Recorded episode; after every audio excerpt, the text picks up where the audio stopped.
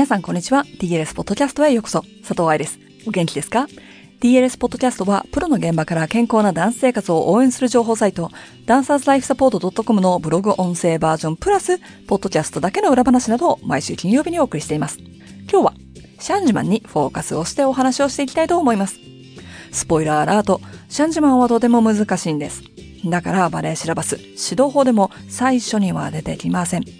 だけど、プチアレグロのイメージが強いからか、大人の初心者クラスでも子供のレッスンでも、シャンジマンをやってる様子を SNS でよく見ます。残念ね。でも、その話に行く前に CM タイム。ご存知のように DLS のゴールは、健康な男性活動を応援するほど、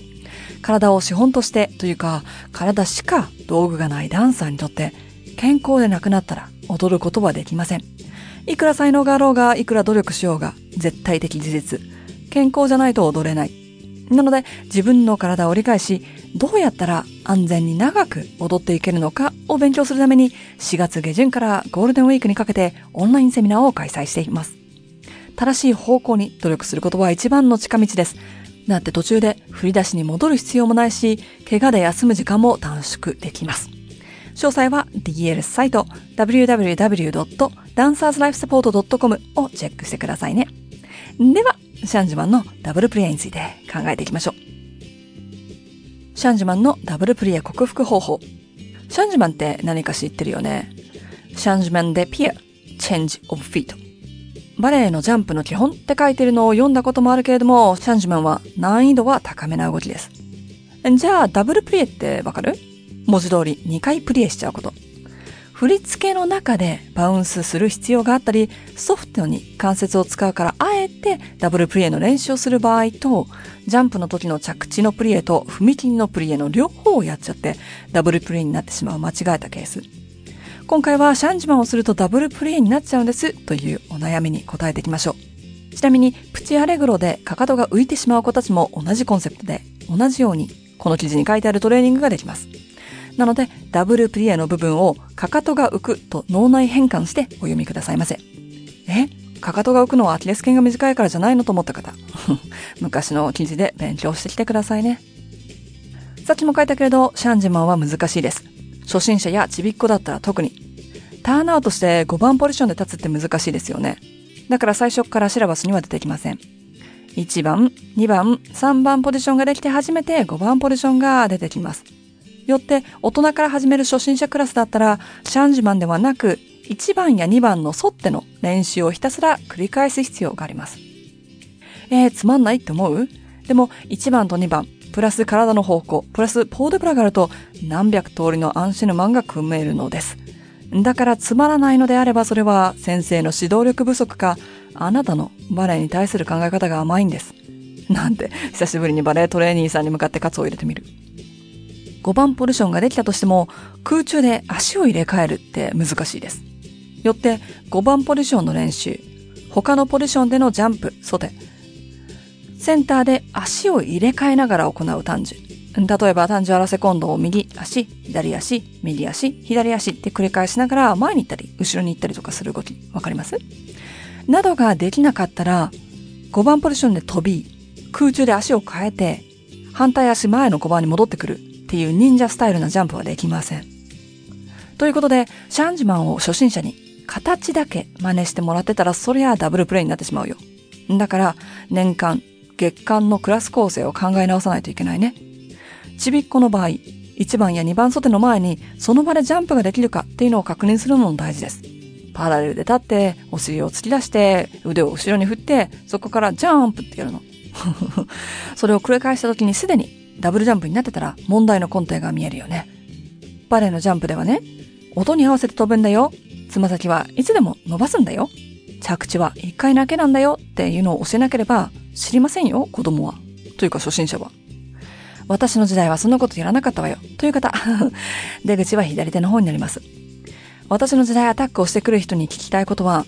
あなたの時代は公園で遊んでても危ないからって言われなかっただろうし、あなたの時代は体罰が正しいことだって 言われてただろうし、でも脳細胞死ぬって分かってるけどね。あなたの場合は、お受験戦争は激しくなかっただろうし、あなたの時代はバレエテクニックもダンサーの寿命も違かったでしょう。私の時代はって過去を美談にしていたら、女の子に学業は必要ないが OK で、奴隷制度も OK で、人種差別も OK になるよ。過去から学び、より良い未来を作る。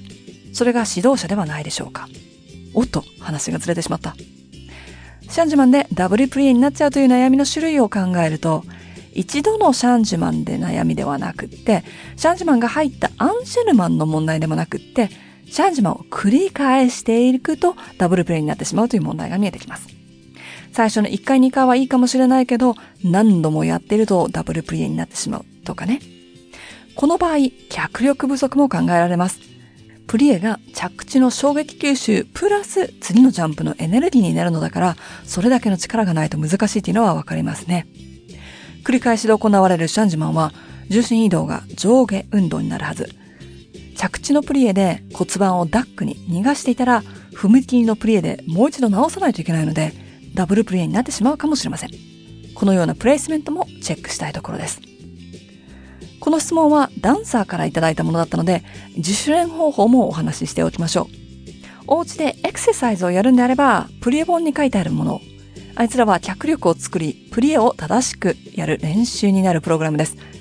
スタジオで自習する場合は、両手バーでシャンジマンの練習をする。もしかしたら3番ポジションのシャンジマンかもしれないけれども、脚力と骨盤安定ができるまでは腕の力を借りてください。そしてダブルプリエが癖になっているのであれば、ゆっくり鏡の前で確認しながらシャンジマンを練習する。すごくゆっくりで、ワンカウント目がジャンプ。2、3、4をプリエでホールド。5でまたジャンプ。6、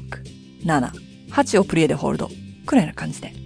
そのゆっくりな時間を使って、7とか8とかになってきたら、次のジャンプを考えちゃって、かかとが浮いてきてないかとか、どんどんプレイが最初に始めたよりも浅くなってきてないかを確認する。かかとが浮いてしまったら、再度床を押すためにダブルプレイになってしまうし、プレイが浅くなってしまってても、再度深いプレイからジャンプをしようとしてダブルプレイになってしまう。腕を使ったとしても、腕立て伏せ的な運動だと思って、まあ上半身のトレーニングだと思ってくださいな。ただし、正しく立ち、正しくターンアウトしてると仮定しますけどもね。初心者クラスや子供クラスでも、プチアレグロはバーグで練習してからセンターにいてくださいね。私たちの時代は和式トイレだったから足を鍛えられたのよなんて思う方は特に。いかがでしたか？ポッドキャストを聞いてくださる先生方がどれくらいいるかはわかりませんが、生徒にできない動きがあったら、レッスンの中でちゃんとカバーしているのかは確認してください。保護者の皆様、早くから難しいテクニックができるのは上手な証拠ではございません。オーディションで何歳でピルエットできましたとか、何歳でポワンと吐きましたっていうことは絶対に聞かれません。ダンサーのみんなは先生に言われたことを先生に言われたレッスン内容でやらないといけないとは思うんだけど、レッスンだけでなく、自分で知識としてこうやって勉強しておくと、早く上達もしますよ。ほら、学校の授業だけでなく、宿題が必要なように。先生に注意された内容は宿題だと思って次回までにできるようにしておきたいし、わからない部分は先生に質問するようにもしてくださいね。ということで、今週のポッドキャストはここまで。また来週金曜日にお話しいたしましょう。ハッピーダンシング、佐藤愛でした。